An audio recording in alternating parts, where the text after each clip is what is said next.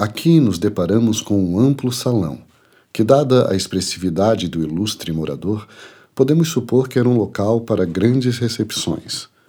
Um espaço no qual Ercílio Luz exercia por completo o seu papel de articulador maior das questões do Estado. Em sua configuração original, existiam paredes dividindo os espaços, que acredita-se tratarem-se de áreas de dormitórios.